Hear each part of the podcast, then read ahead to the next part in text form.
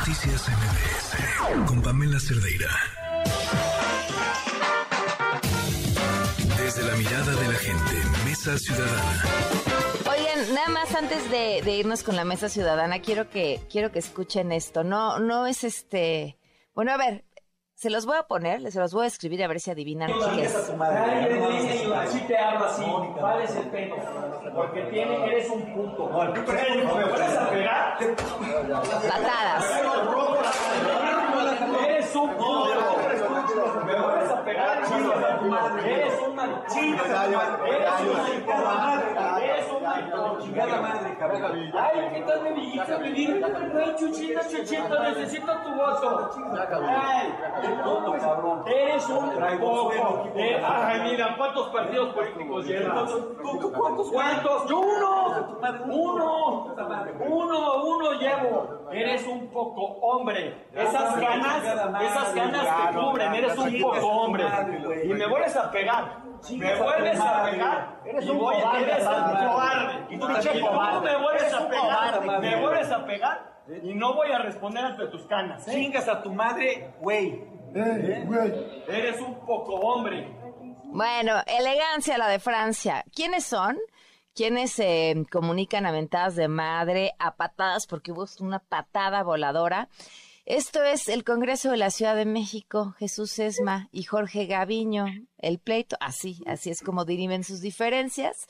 Este, ¿qué pasó? Bueno, pues resulta que uno eh, no votó lo que le había, se había comprometido a apoyarle al otro y se encontraron, eh, diputado Gaviño fue quien votó en abstención y luego vino el reclamo de Sesma y así como ustedes están escuchando y, la cara de Juan Francisco y cómo no, este, alcanzaron a ver porque el video lo tengo, ahorita se los compartimos, este, patada voladora, mentada tras mentada, ya decidí no correrles el video completo porque pues qué necesidad, ¿verdad? ¿Cómo están, Juan Francisco, Pablo? Buenas noches. Muy bien, Pam, muy bien. Ya nos pusiste a, a modo para, Muy bien, Pam. para tener una cuestión interesante. No, pues nunca nos hemos llevado así en esta mesa, ¿no? Podemos no estar de acuerdo, pero no es necesario, este, Sí, no, bueno. de que- de tener un vocabulario tan, tan florido. Lourdes Morales, ¿cómo estás? También buenas noches. Bien, gracias. Buenas noches. Oigan, pues ¿con qué arrancamos?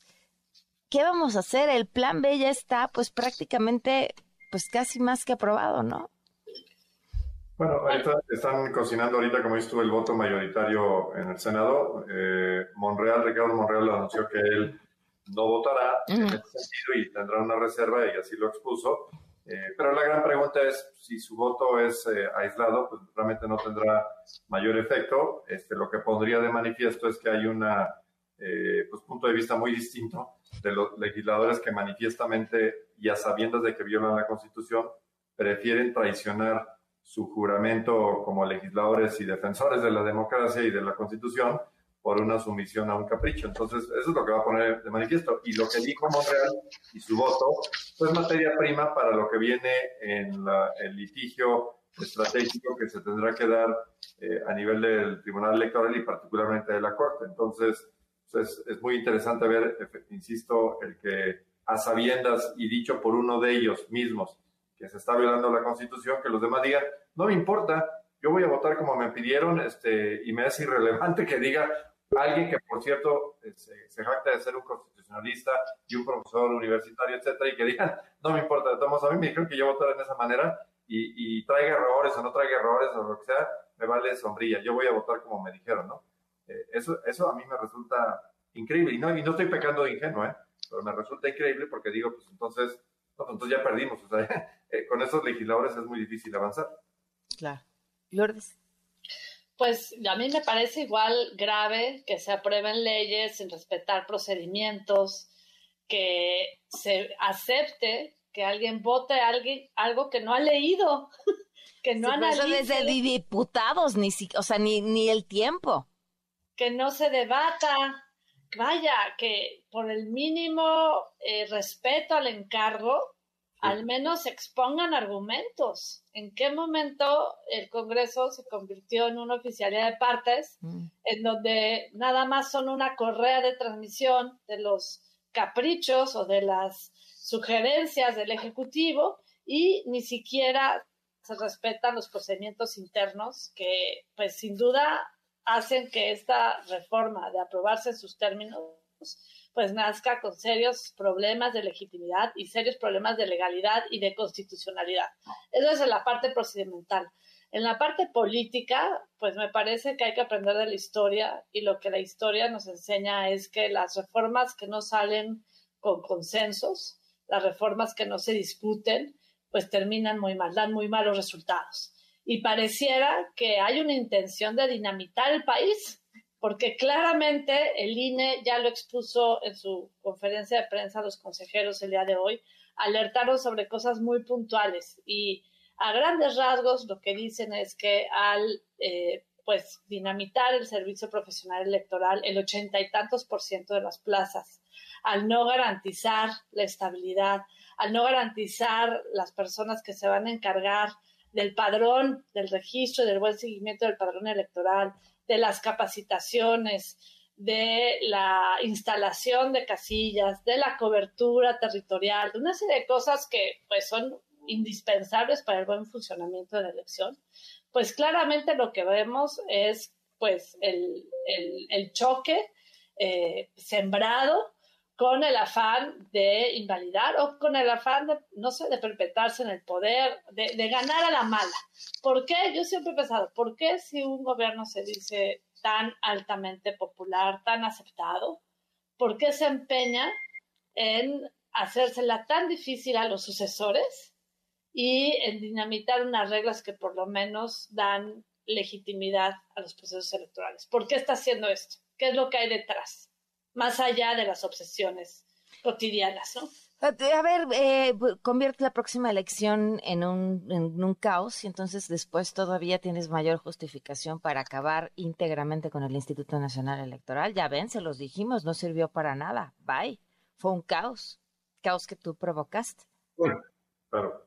Una es esa y la otra es poder alegar, ¿no? En caso de que pierdan, como Andrés Manuel siempre ha peleado, nunca aceptado que pierde, este, poder hacer alguna acción pues fuera de la ley, porque lo que básicamente el presidente está haciendo con esto es decirnos a todos que no le importa lo cómo se vea, que no le importa nada, que él va a pasar por encima de la ley, la constitución, que a él no se le impone y que su palabra manda, porque Ricardo Monreal les dijo, hay 21 causales, hay más, ¿no? Pero bueno, detecté rápidamente 21 causales de inconstitucionalidad y le dijeron, bueno, mira, te tomo seis.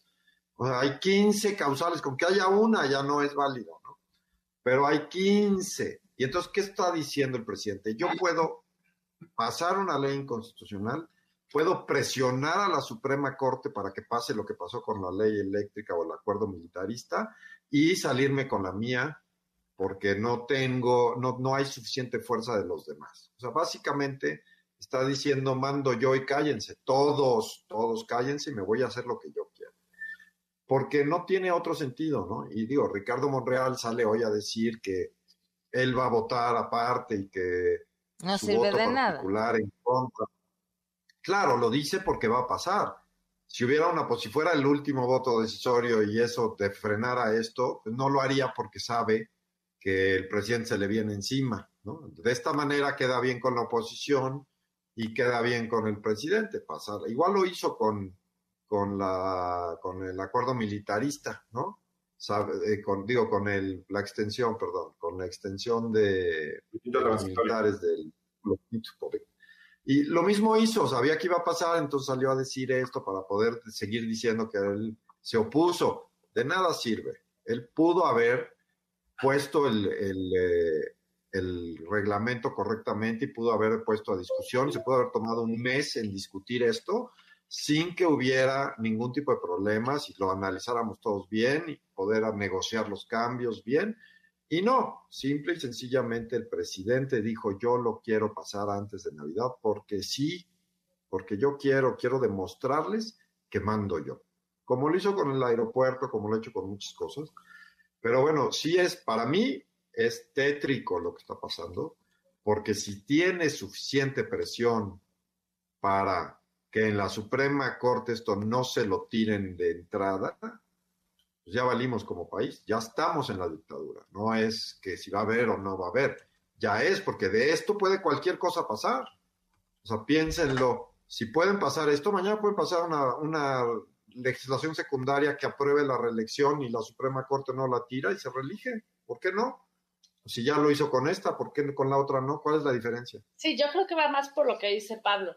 O sea, ¿para qué dinamitar? Para justificar que son los únicos que pueden mantener en control el país, un país que ya está militarizado. Aquí la, la apuesta, me parece, ante la pregunta de alguien que decía que sigue, eh, sin duda, el tribunal es el primer paso. El segundo paso son las acciones de inconstitucionalidad. Pero, ¿qué pasa con la sociedad? ¿Qué podemos hacer? Ya nos manifestamos y nos dijeron que no importa lo que digamos, que podemos salir diez mil veces y no va a haber diálogo, no va a haber puentes. Entonces, ¿qué nos enseña la historia? Eh, ¿Cómo se combatieron los fascismos? Pues con resistencia civil pacífica. Tenemos que echar mano de acciones de resistencia civil que no serán fáciles, que son desiguales, pero ya hay, ya hay brotes y es lo que tenemos que unirnos. Eh, hay brotes entre el grupo feminista, entre los pacientes de medicamentos, entre eh, pues todos los que están en el cero desabasto, entre grupos que padecen la pobreza, entre desempleados, entre, pues yo diría que funcionarios que todavía conservan cierta ética y que no están dispuestos a ceder a la captura por parte del, Ejecutivo y otros funcionarios. Hay quienes se oponen a los fanatismos, afortunadamente, los colectivos de víctimas, que cada vez son más y que no reciben una respuesta del gobierno, a los académicos, que ahorita está por discutirse una ley que quiere acabar con la ciencia neoliberal, cualquier cosa que esto signifique. sí, no, no, no, no termina con estándares de excelencia, los que poco a poco se han construido, termina con el Sistema Nacional de Investigadores tal y como lo conocemos ahora y que sin duda amerita una reflexión más profunda, pero también dentro de los grupos académicos universitarios, pues sabemos varios también, ¿no? Varios que estamos dispuestos a dar, a dar la batalla. Entonces, por ahí creo que puede haber una ruta. Continuamos en, la mesa eh, ciudadana, nada más eh, de último momento, unas personas que se encontraban en una sala de cine en Plaza Las Américas en Veracruz fueron evacuados por policías estatales tras varios disparos que un sujeto realizó justo en medio de la función. Según información de testigos, un joven entró a la sala de cine, detonó en varias ocasiones un arma de fuego, por lo que los presentes salieron del lugar a gatas en medio, por supuesto, de una crisis colectiva. Bueno, pues parte de lo que hablaban en estos momentos, ¿no? Lo conveniente de una situación como esta. Este, ¿Lo decías tú, Lourdes o Pablo? Razón, o sea, es el, miedo que quieren generar para poder imponerse. Los militares, ¿no? Han, con este argumento de que todo está mal y no, nadie más puede que ellos. Claro, ellos no han hecho nada, ya llevan cuatro años oficiales y como quince no oficiales y no detienen nada, pero nos imponen el miedo. Y lo mismo el presidente, el presidente se brinca la ley, usa arbitrariamente la persecución de la justicia, ¿no? El que no le cae bien, le avienta el Estado y al que sí le cae bien, los libera de todo, ¿no? Sus hermanos, sobres, todos los vimos, la corrupción en pleno, total y completa, sin que haya ni siquiera algún argumento en contra, y los libera, ¿no? Entonces es son señales que están dando, igual que ir a visitar a la mamá del Chapo, ir cinco veces a Badiraguato, son señales que está mandando decir, aquí señores, estos yo gobierno con ellos y estoy dispuesto a lo que sea con tal de quedarme en el poder.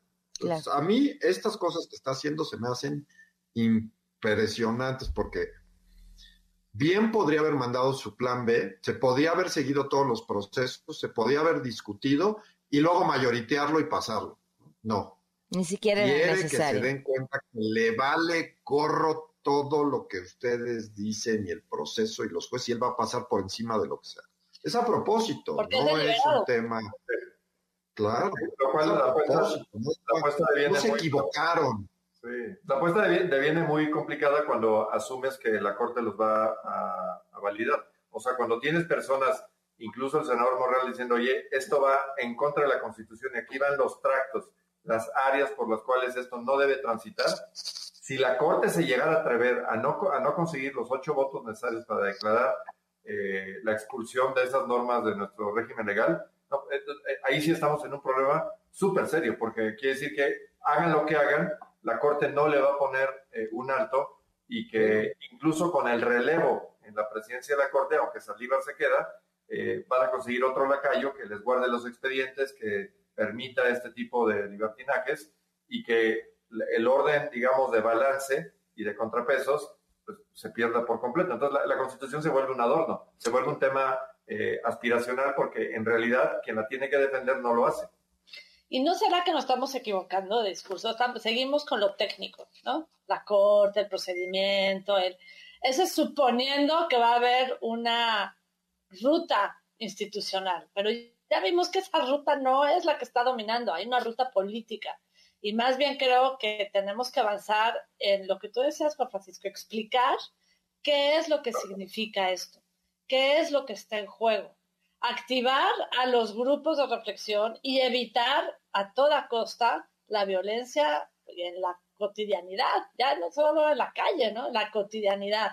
Establecer diálogo y tal vez regresemos penosamente a los tiempos de Alianza Cívica, en donde teníamos que organizar brigadas ciudadanas para la defensa del voto libre y secreto, porque no estaban dadas las garantías.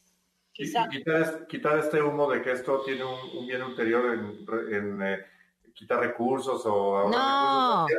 Esto no tiene nada que ver, esto tiene que ver con marginar la democracia, generar las condiciones para revertir una pérdida una eh, victoria no obtenida en las urnas y obtenerla por otros medios, por la opacidad, por la fuerza y desgraciadamente con el uso de Fuerzas Armadas o incluso delincuencia organizada. Entonces, a Río Revuelto, pues ahí ellos pueden, pueden hacer muchas cosas.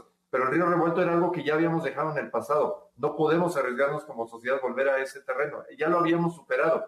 Y la gente que, piensa que tiene otro terreno, no, es que no debemos de pisar ese terreno nuevamente ya estamos en ese terreno. Es que tenemos que sernos caros, ya estamos en ese terreno. No es de que quizá, tal vez, a lo mejor. Y los tiempos, si nos vamos por la ruta institucional, los tiempos no dan. Ya lo vivimos. Ya lo vimos con un decreto presidencial.